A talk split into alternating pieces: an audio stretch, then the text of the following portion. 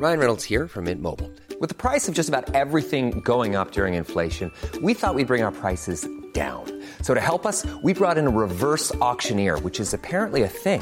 Mint Mobile unlimited premium wireless. Ready to get 30, 30, bit to get 30, bit to get 20, 20, 20, bit to get 20, 20, bit to get 15, 15, 15, 15 just 15 bucks a month. So, Give it a try at mintmobile.com slash switch.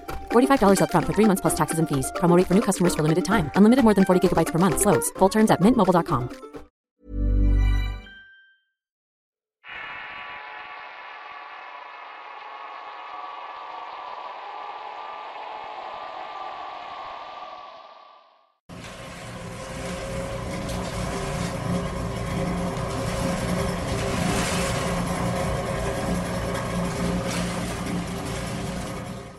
El libro, basado en hechos reales contados por Ariel Burgoyne, escrito y adaptado por Eduardo Liñán.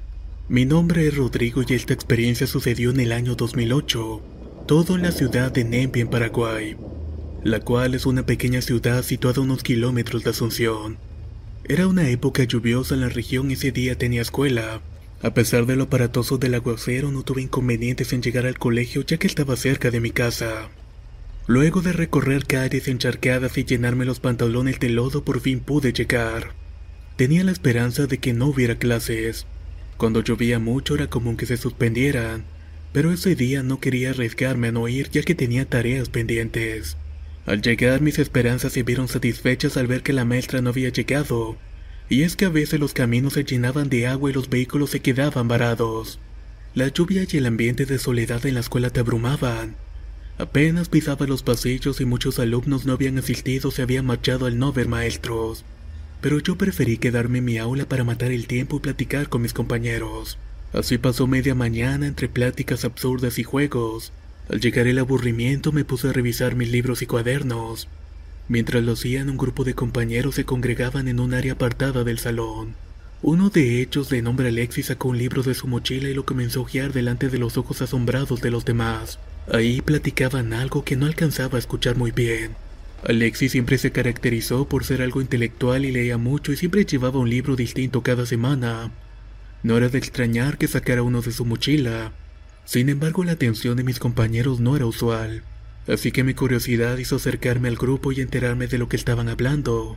El libro en cuestión era uno muy viejo con algunos grabados antiguos en sus hojas amarillentas, con una pasta gruesa que se notaba maciza y con un olor característico. Él afirmaba que lo había tomado de una colección de libros de su abuela, los cuales guardaba celosamente en un ropero igual de viejo. Era muy extraño y su pasta era de color negro, y la portada solo tenía fusionado una marca de color rojo, un símbolo que después supe que estaba relacionado con el satanismo y con el culto al diablo. No era un pentagrama común, era más bien una cruz tipo caravaca montada sobre un símbolo de infinito. Todos estaban deseosos de hojear y ver el contexto del libro, pero a mí no me pareció buena idea jugar con ese tipo de cosas esotéricas, así que me aparté de mi lugar y los dejé continuar con lo suyo. Alexis sin dudar comenzó a leer el primer párrafo del libro en voz alta para que los demás escucharan atentos. A mí me dio un escalofrío de solamente escuchar. Intenté salir pero la lluvia estaba arreciando, así que me fue imposible. Venid aquellos que lean estos escritos, serán malditos y conocimiento obtendrán. Era más o menos lo que decía el primer párrafo de aquel libro. Así Alexis continuó leyendo cosas aún más absurdas que lejos de ser agradables. Hablaban de situaciones aberrantes y hechicería de la cual no quiero acordarme. Cuando por fin llegó la hora de marcharse todos nos retiramos a nuestras casas. Era muy tarde y la lluvia había cesado, pero la oscuridad a pesar de ser muy temprana se hizo presente. Yo me fui inmediatamente a mi casa y estaba un poco inquieto por escuchar la lectura de aquel libro. Por esa tarde solo me encerré en mi habitación a ver un poco de televisión y esperar que pasara el tiempo para dormir. Hacía mucho calor por la lluvia y el bochorno me hacía sudar a chorros. Así que encendí el abanico y dormí con las ventanas abiertas. Era de madrugada cuando desperté abruptamente de un sueño extraño. Sentía una molestia en las piernas y estas me picaban mucho. Al incorporarme y encender la luz vi con desasosiego que al pie de mi cama estaba invadido de pequeñas hormigas rojas. Estas me estaban picando los pies y las piernas. Era tal la cantidad que me levanté para sacudirlas y echarles insecticida. El calor era insoportable así que me dirigí al baño para orinar y bañarme. Mientras secaba mi cabello con la toalla me pude percatar de algo que me heló la sangre apenas identifiqué que había algo detrás de mi ventana. Mi habitación estaba en un segundo piso y era imposible de que alguien estuviera ahí observándome. Del primer bajón de sangre de mi cabeza vino la corriente eléctrica que me hizo estremecer y quedarme estático por unos segundos. Cuando mi mente intentó entender de qué se trataba era un bulto negro que parecía no tener una forma. Pero mientras mis ojos se acostumbraban a la falta de luz, pude ver que en realidad lo de negro era una especie de manto, y lo que había dentro de él era algo que no se podía ver. Solo era una negrura infinita.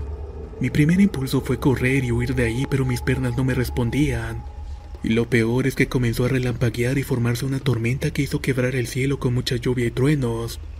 Aquellos destellos solo confirmaban la presencia de ese ser oscuro que parecía atento a lo que hacía. En cierto modo, cuando un rayo cayó en la cercanía y cimbró toda la casa con el estruendo, hizo que lograra que mi cuerpo se moviera y me tiré al piso para arrastrarme hasta debajo de la cama y no ver aquel ser. Luego de otro relámpago que iluminó todo mi cuarto, la sangre se meló de nuevo al ver que la presencia de aquel ser oscuro estaba dentro de la habitación. Era un caos y mi mente estaba a punto de colapsar cuando vi algo que me pareció familiar. Era el libro negro que Alexis leyó y lo llevaba en la cadavérica mano de este ser. Luego, entre el ruido de la lluvia y el siseo del abanico, pude escuchar como aquel ser parecía hablar en susurros con un lenguaje incomprensible. Pero luego de un rato supe que no era un idioma sino de muchas voces que parecían decir algo que no estaba comprendiendo. Luego otro relámpago y esta vez la luz se fue apagándose el abanico dejándome en total oscuridad. No sé en qué momento el ser oscuro se desvaneció y el terror que sentía duró un buen rato hasta que por fin el sueño me venció y me quedé dormido debajo de la cama. Al amanecer los gritos coléricos de mi madre al decirme que se me hacía tarde para el colegio me alertaron, y aún con el miedo tuve que alistarme para ir y no decirle nada para que no me regañara. El camino a la escuela se me hizo largo y el día seguía lluvioso y frío. Al llegar noté que Alexis y los demás compañeros de la reunión anterior estaban debatiendo algo acaloradamente. Mi curiosidad hizo acercarme y escuchar lo que decían. Todos coincidían en lo que vieron aquella noche. Aquel ser oscuro con el manto negro, el libro en la mano y los rezos. Era improbable, pero todos los que escuchamos los párrafos nos pasó lo mismo, echando por tierra mi teoría de que había sido una especie de sueño. Alexi nos contó que antes de ir a la escuela y luego de pasar una mala noche, tomó el libro y lo quemó sin que su abuela se enterase. Del destino de Alexi no sé mucho, pero lo que sí sé es que de alguna forma todos quedamos en efecto malditos por la lectura de aquel libro. Y la sabiduría de que existen cosas incomprensibles y aterradoras que no alcanzamos a dimensionar. El libro, basado en hechos reales contados por Ariel Burgoyne, escrito y adaptado por Eduardo Liñán. Si quieres conocer más historias del mismo autor, te invito a visitar el enlace que dejaré en la descripción del video. Nos escuchamos en los próximos relatos.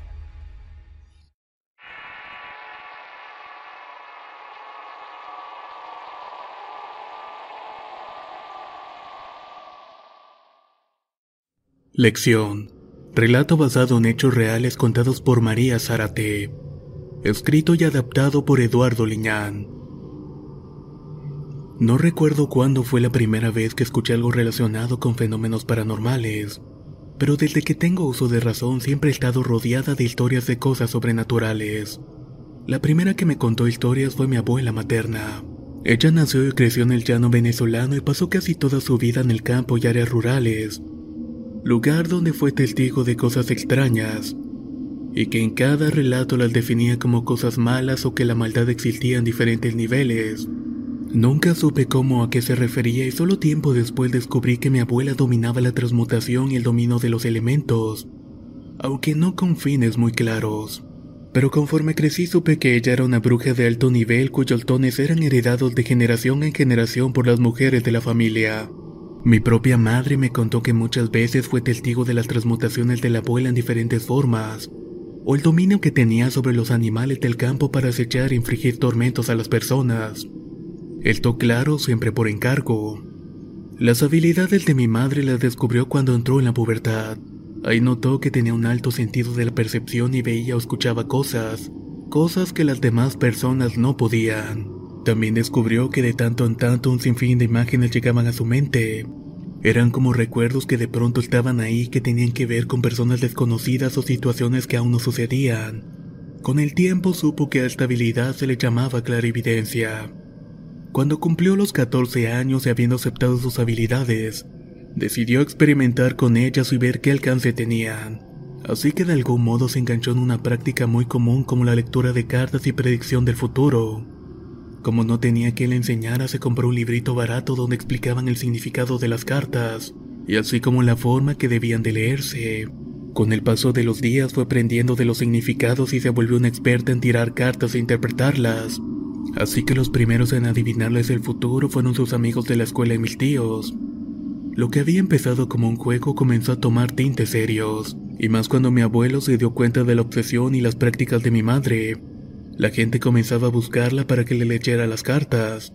Él desaprobó en todo momento esa situación ya que mi madre estaba todo el tiempo aferrada a sus cartas y librito.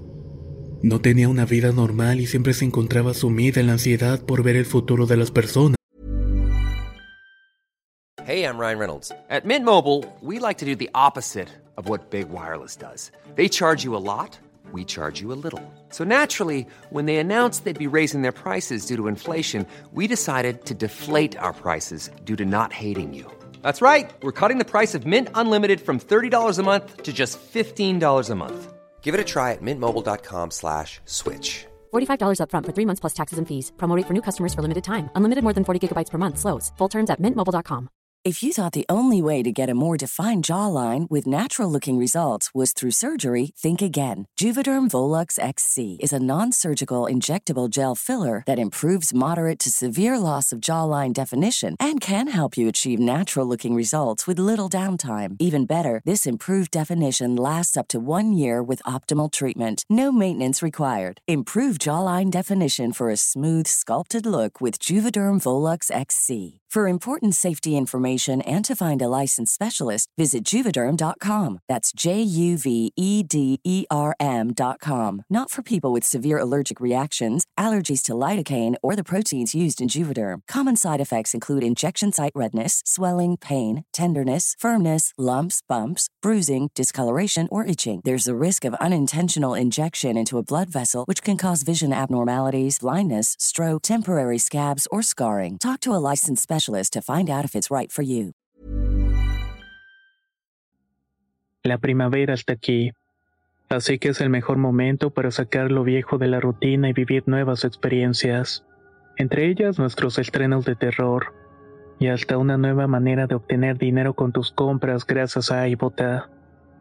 iBota es una app que puedes descargar totalmente gratis y que te da la mayor cantidad de dinero en efectivo en cientos de artículos y marcas. No solo las botanas que disfrutas mientras nos escuchas. Olvídate de otras apps que son igual que brujos charlatanes y solamente te dan puntos fantasmas.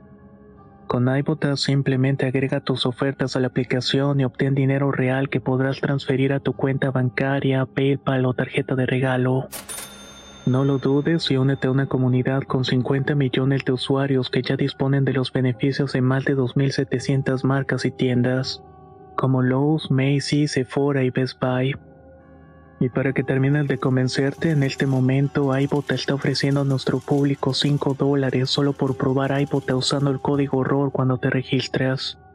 Solo tienes que ir al App Store o Google Play Store y descargar la aplicación iBota gratis para comenzar a ganar dinero en efectivo y usar el código ROR. Esto es iBota en Google Play o App Store y usa el código ROR. Aprovecha los nuevos comienzos y corre a descargar la aplicación para ganar más cashback.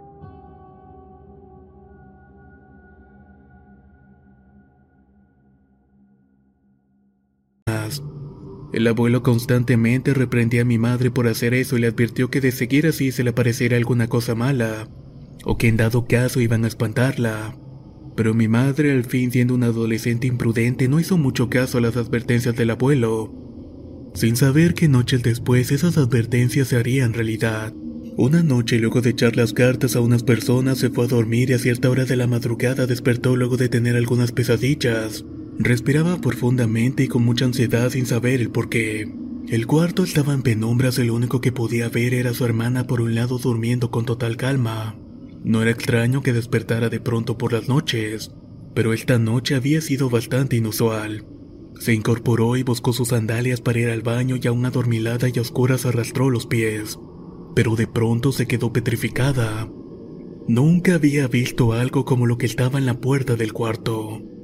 Si bien todo el tiempo veía presencias que solo estaban ahí y nada más, esta emanaba una energía tan negativa que mi madre comenzó a sudar copiosamente, y su corazón empezaba a latir tanto que casi se le salía del pecho. Su mente bloqueada trataba de dilucidar lo que veía y era horrible para ella. Parada en el centro de la puerta estaba una presencia oscura femenina de negra vestimenta cuyo color no reflejaba la luz. En donde debía tener el rostro llevaba un velo negro que hacía aún más inquietante esa presencia. La sensación de frío que comenzó a sentir mi madre a medida que pasaba el tiempo ante esa presencia, y que a decir de ella parecía como si se hubiera congelado la realidad. Sus sentidos estaban en completo shock y luchando en contra del pánico que estaba sintiendo. Hizo un esfuerzo para cerrar sus ojos fuertemente para no ver aquello, pero al abrirlos esa horrible presencia aún continuaba en el cuarto. Era inamovible y de principio parecía no tener brazos o piernas, pero el manto negro que llevaba era de una sola pieza y se arrastraba hasta el piso. De algún modo mi madre intentó tomar valor y recordó algunos consejos de la abuela, ella le dijo alguna vez que si veía alguna aparición le preguntara qué era lo que quería. Así lo hizo y con la voz temblorosa y casi en susurros preguntó, ¿Qué quieres? Luego de unos minutos el silencio sepulcral fue roto por una voz femenina que salía del velo negro. Era un tanto dulce y aterciopelada, pero el tono fue mordaz. ¿Qué quieres tú? Mi madre sintió un terror absoluto al escuchar aquella pregunta y más porque esa maldita presencia oscura le había respondido. En sus adentros comprendió lo que la pregunta significaba, y no hizo más que derrumbarse de nuevo en la cama y taparse de pies a cabeza con las sábanas sin poder dormirse. Sentía que si bajaba un poco las sábanas se encontraría con esa presencia muy cerca de ella. Así permaneció por varias horas hasta que los primeros rayos del alba se colaron entre la tela. Ahí pudo mirar que todo parecía estar en total calma. Mi tía se había parado a desayunar y luego ya de un rato brincó de la cama, tomó su tarot y librito, y los quemó con prestancia lejos de las miradas de mis familiares y con bastante silencio. Luego pidió perdón a Dios jurando que jamás volvería a hacer esas prácticas, y que trataría de controlar sus habilidades hasta el punto de desaparecerlas, aunque esto no pudo ser del todo. Desde esa ocasión vivió con cautela tomándose muy en serio el dicho venezolano que afirma, yo no creo en brujos, pero de que vuelan, vuelan. Lección. Relato basado en hechos reales contados por María Zárate. Escrito y adaptado por Eduardo Liñán. Si quieres conocer más historias del mismo autor, te invito a visitar el enlace que dejaré en la descripción del video. Nos escuchamos en el próximo relato.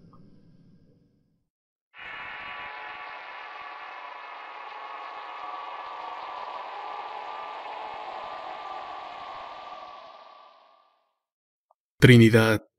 Basado en hechos reales contados por Clara Morningstar. Escrito y adaptado por Eduardo Liñán. Era muy niña cuando conocí a una tía abuela hermana de mi abuela materna. Tendría unos 10 años y lo recuerdo como si hubiera sido ayer. Era la tía Trine como todos le llamaban. Ella llegó a vivir frente a la casa de mis padres en lo que ahora es una gran avenida conocida como Pablo Olivas en Guadalupe, Nuevo León. Nunca me gustó pasar por su casa ni siquiera asomarme. Para mí era un martirio siquiera estar en su presencia cuando mi madre se detenía a platicar con ella, y mucho más cuando entrábamos a su casa. Trina era una mujer muy peculiar y su aspecto me daba algo de miedo, tanto que mi mente de niña se inventaba cosas para justificar aquella extraña apariencia. Era de aspecto sucio y su ropa desaliñada iba de la mano con el pelambre aceitoso y descuidado de su cabeza. Siempre andaba descalza y sus pies andaban blancosos y quebrados de la piel de los talones. El solo verla me daba repugnancia y más el olor fétido que desprendía, evidencia que no se bañaba muy a menudo. Pero como mencioné antes, mi mente de niña no veía la realidad. Y es que la tía Trin estaba enferma de sus facultades mentales, o al menos eso me decía mi madre y mi abuela cada que tenía la oportunidad de platicar. Sin embargo, a pesar de todo aquello, sabía que mi tía en realidad era cochina, y que no se preocupaba en lo más mínimo por su aseo. Con ella vivía un par de tíos más, hermanos de ella, y ya eran personas mayores que se habían quedado solteros, y que no les importaba mucho el estado de la tía Trine. Conforme pasó el tiempo y crecí me fui dando cuenta que en realidad la tía sí estaba dañada de sus facultades mentales, y la respuesta vino tiempo después. La familia de mi madre había llegado a la ciudad hacía tantos años provenientes de Villagrán en el estado de Tamaulipas. A decir de la abuela, la tía Trina era una joven bastante bonita y muy atractiva en sus años mozos. Su belleza le acarreaba infinidad de pretendientes. Sin embargo, sabedora de su belleza, también se volvió muy soberbia e interesada. Con el paso de los años terminó comprometiéndose con un joven de familia acomodada y de dinero. Él había sido novio de la mejor amiga de la tía y gracias a su belleza y astucia, hizo que terminara su compromiso con ella y se quedó con él. Razón por la cual la que fue su amiga juró vengarse por la traición y le lanzó una amenaza. Pero esto pareció no importarle a la tía. Al llegar la noche en que iban a pedir la mano de la tía Trine, todos los familiares se congregaron para llevar a cabo una gran cena en honor a los novios. Todo transcurrió normalmente, sin embargo la tía tenía días de sentirse mal por extrañas razones. Y esa noche no fue la excepción. Su comportamiento extraño tuvo lugar antes de que le entregaran el anillo. Antes de ese momento simplemente se paró con los ojos viendo el techo, hizo una mueca horrible mientras se desgarraba el vestido, y salió corriendo rápidamente a la calle dando gritos y jalándose los cabellos. Nadie la pudo alcanzar y todos se quedaron extrañados y preocupados. Como el pueblo estaba rodeado de montes, todos se dieron la tarea de buscarla en medio de la noche sin éxito. Fue hasta la mañana siguiente en que unos jornaleros la hallaron cerca de un camino. Estaba desnuda, golpeada y su comportamiento era agresivo. A rato se quedaba ida sin reconocer a nadie, pero tenía espasmos violentos en los que se trastornaba y manoteaba todo el que estuviera cerca de ella. Incluso ella misma se producía daños en su cuerpo. Dada su condición, la familia decidió internarla en un psiquiátrico y fue para el hospital conocido como La Castañeda en México Distrito Federal, en donde estuvo internada hasta que fue reubicada en 1968. Se tomó la decisión de integrarla a la familia y no mandarla de nuevo a un asilo, y así llegó a la casa de unos tíos en Guadalupe en donde pasó casi toda su vida. Con el tiempo crecí y dejé la casa de mis padres y fue tiempo después al morir la tía Trina que mi madre me contó una historia muy extraña sobre ella.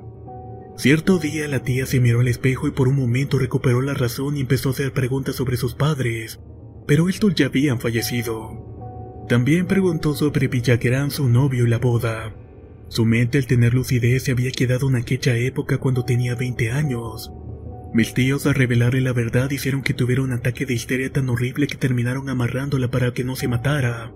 Y ahí perdió nuevamente la razón. Sin embargo, al paso de los días aceptó su condición y a poco a poco la razón volvió a ella milagrosamente. Mis familiares nos explicaban cómo es que después de tantos años la tía Trina había recuperado la razón. Con el tiempo las respuestas llegaron y fue en un viaje que tuvo uno de mis tíos en donde se enteró de cosas muy extrañas. La recuperación de la razón de la tía coincidió con la muerte de la que había sido su mejor amiga, y a la cual le había quitado el novio. Esta había muerto sola, sin familia y en el completo olvido. Se enteraron por familiares de esta mujer que al saberse traicionada buscó la manera de vengarse, y esto fue por medio de la brujería. Pero todo esto tuvo un alto costo. En esas épocas las brujerías eran verdaderamente sacrificios al Señor de las Tinieblas, lugar de donde provenía todo el mal que atormentaba a las gentes trabajadas. Esta mujer vendió su alma para conseguir la venganza y fue ayudada por una mujer hechicera que fue envenenando a la tía poco a poco. La culminación de este trabajo fue precisamente el día que le pedía la mano. Solamente al morir las dos, el trabajo hecho con el diablo se disolvió y por ende el trabajo negro y con ello la tía había recuperado la razón. Nadie ganó en este horrible juego de traiciones y soberbias. Tanto la tía como su amiga perdieron sus almas al tentar al diablo. Ambas murieron sin conocer el amor o la compañía de un hombre. El odio ganó y de esta historia solo son las lecciones que quedan. Trinidad, basado en hechos reales contados por Clara Morningstar, escrito y adaptado por Eduardo Liñán. Si quieres conocer más historias del mismo autor, te invito a visitar el enlace que dejaré en la descripción del video. Nos escuchamos en los próximos relatos.